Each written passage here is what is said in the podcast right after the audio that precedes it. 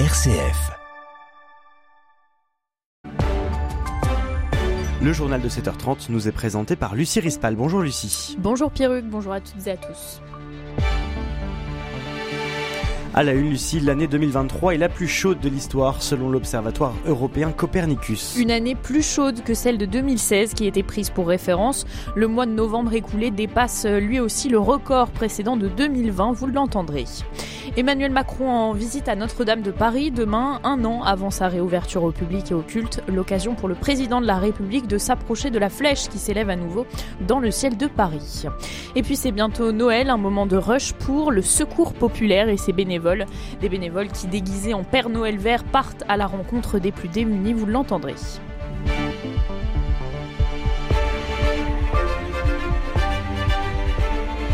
C'est confirmé, l'année 2023 n'est pas encore terminée, qu'elle est déjà considérée comme la plus chaude de l'histoire par l'Observatoire européen Copernicus. 0,13 degrés de plus que les 11 premiers mois de 2016, l'année la plus chaude enregistrée jusqu'à maintenant, avec une moyenne de 14 degrés à la surface du globe. Le mois de novembre écoulé dépasse quant à lui le record précédent de novembre 2020.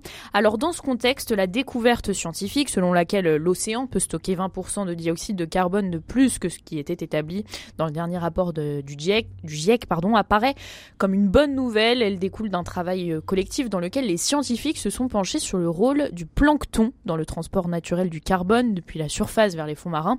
Frédéric Lemoigne est océanographe et chargé de recherche au CNRS. Oui, c'est plutôt une bonne nouvelle, euh, puisque un des dangers d'un océan futur, c'est un océan plus chaud. C'est une révélation de la capacité de stockage du fond marin et ça représente vraiment une avancée significative dans la compréhension des, échanges en fait de carbone entre l'atmosphère et l'océan au niveau planétaire. Mais il faut bien souligner que ce processus d'absorption, s'opère sur des dizaines de milliers d'années et qu'il n'est donc pas suffisant pour en fait contrebalancer l'augmentation actuelle qui est vraiment exponentielle de CO2 euh, qui est créée par euh, l'activité industrielle depuis euh, le début de, la révolution industrielle, donc à savoir 1750 à peu près. Donc ça, ça renforce vraiment euh, l'importance de l'écosystème océanique en tant qu'acteur majeur dans la régulation du climat planétaire, mais à long terme, pas à court terme. Frédéric euh, Lemoigne, océanographe pardon, au micro de Margot Emmerich. L'actualité internationale à présent avec les combats qui s'intensifient dans le sud de la bande de Gaza, dans la ville de Khan entre l'armée israélienne et le Hamas. Les habitants et les déplacés palestiniens tentent de s'abriter de ces bombardements meurtriers. Des appels internationaux se sont élevés pour exhorter à mieux protéger les civils, notamment euh, de la part euh, de l'ONU et du G7. Israël a de son côté autorisé une hausse minimale des livraisons de carburant à Gaza pour éviter un effondrement humanitaire. Vladimir Poutine lui reçoit son homologue iranien à Moscou. Après s'être rendu hier en Arabie Saoudite euh, et aux Émirats Arabes Unis, le dossier du Proche-Orient devrait être euh, aussi au menu de cette rencontre avec le président euh, iranien Raisi. Il en était question donc lors de son déplacement en Arabie et aux Émirats. Depuis le début de la guerre en Ukraine, les deux pays ont opéré un rapprochement diplomatique économique et militaire. Téhéran livre des drones d'attaque à la Russie. En retour, l'Iran euh, va obtenir des avions de combat russes. Ce rapprochement pourrait s'accentuer sur le terrain du nucléaire. C'est ce que suggère Michel Duclos, ancienne euh, ambassadeur de France en Syrie et expert géopolitique et diplomatie à l'Institut Montaigne. On peut aller plus loin, notamment si euh, les Iraniens profitent de la situation pour aller jusqu'au bout de leur programme nucléaire, parce que là, ils sont quand même très très très très près d'accéder à l'arme nucléaire. Dans le euh, schéma classique, euh, les Russes, même s'ils n'étaient pas très vaillants, finissaient quand même toujours par se ranger du côté des États-Unis et des, des puissances nucléaires occidentales pour empêcher l'Iran d'accéder à l'arme nucléaire.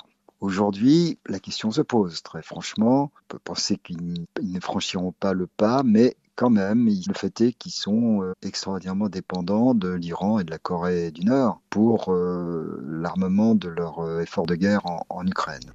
Le Congrès américain a échoué hier à avancer euh, sur une grande enveloppe de plus de 105 milliards de dollars réclamée euh, avec insistance par Joe Biden, comprenant des fonds pour l'Ukraine et pour Israël. L'opposition républicaine euh, américaine a refusé de soutenir ce texte. Elle réclame plutôt des concessions significatives, notamment sur la politique migratoire des États-Unis. En échange de leur voix.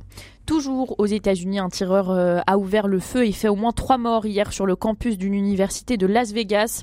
Le tireur est mort et une autre victime se trouve dans un état euh, critique selon la police. Cette nouvelle tragédie qui suscite beaucoup d'émotions dans cette ville euh, déjà victime d'un des pires massacres par arme à feu aux États-Unis, c'était en 2017.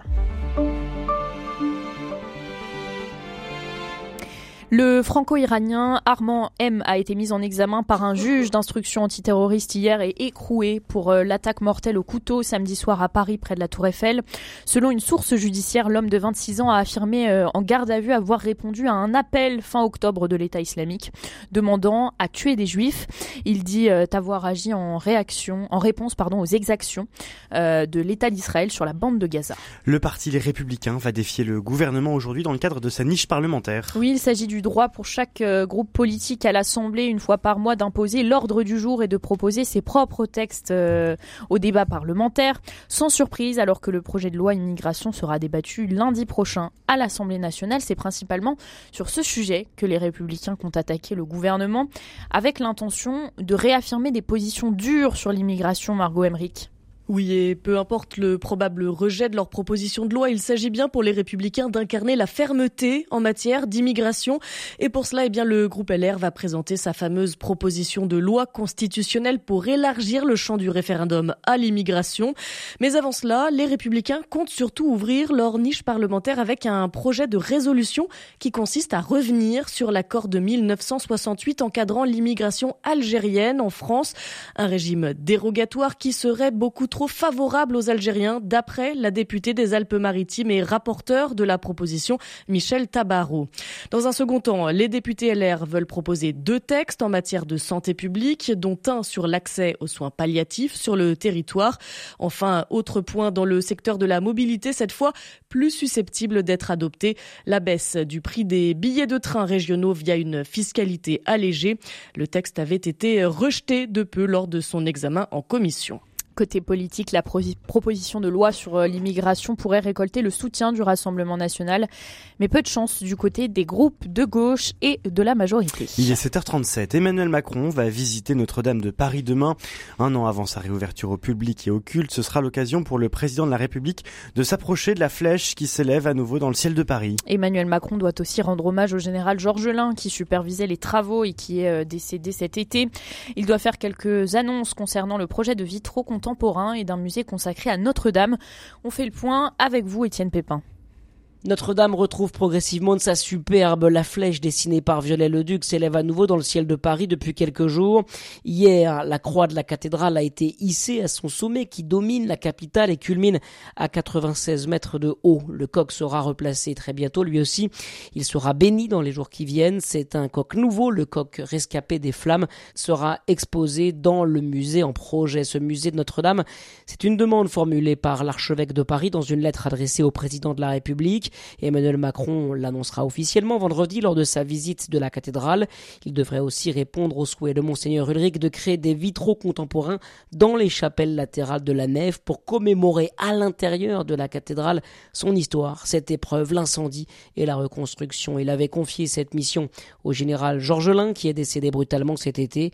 Il va lui rendre hommage vendredi. Son nom sera gravé dans le bois de la flèche de Notre-Dame de Paris. Ça y est, les décorations et les lumières sont installées dans les rues. Peut-être avez-vous même déjà acheté votre sapin ou installé votre crèche c'est indéniable, Noël approche. Oui, mais pour certains, euh, chaque année, euh, Noël, c'est aussi une source d'angoisse et de privation. Parfois, aurais-je les moyens d'offrir à mes enfants des cadeaux de Noël, à mettre sous le sapin ou même d'organiser un vrai repas de Noël face à l'intensification de ce sentiment d'isolement social? Le Secours populaire propose euh, de s'habiller en Père Noël vers une opération pour que Noël n'oublie personne. Camille Vega, directrice du Secours populaire du Barin. Pour euh, nombre d'entre nous, les fêtes de fin d'année, c'est un moment de convivialité et de partage avec ses proches. Mais pour d'autres qui sont dans le besoin, c'est aussi un moment qui est difficile à passer, de culpabilisation, de tristesse, parce que justement, ils ne sont pas en capacité de le vivre comme les autres. L'ensemble des bénévoles sont mobilisés pendant tout le long de cette campagne, et même au-delà, il y a aussi euh, des écoles, des entreprises, euh, des centres commerciaux qui sont mobilisés pour organiser des collectes de jouets, neufs de préférence ou en très bon état, pour pas qu'il y ait une double peine pour les enfants de devoir aussi avoir des jouets de euh, au moment de Noël, mais aussi euh, différents événements de collecte financière pour pouvoir ensuite organiser des libres services de jouets où les parents peuvent venir choisir des jouets pour leurs enfants, mais aussi des libres services alimentaires où on va venir proposer des denrées festives aux personnes qu'on accompagne aussi tout au long de l'année. Merci beaucoup Lucie Rispal pour le journal de la rédaction.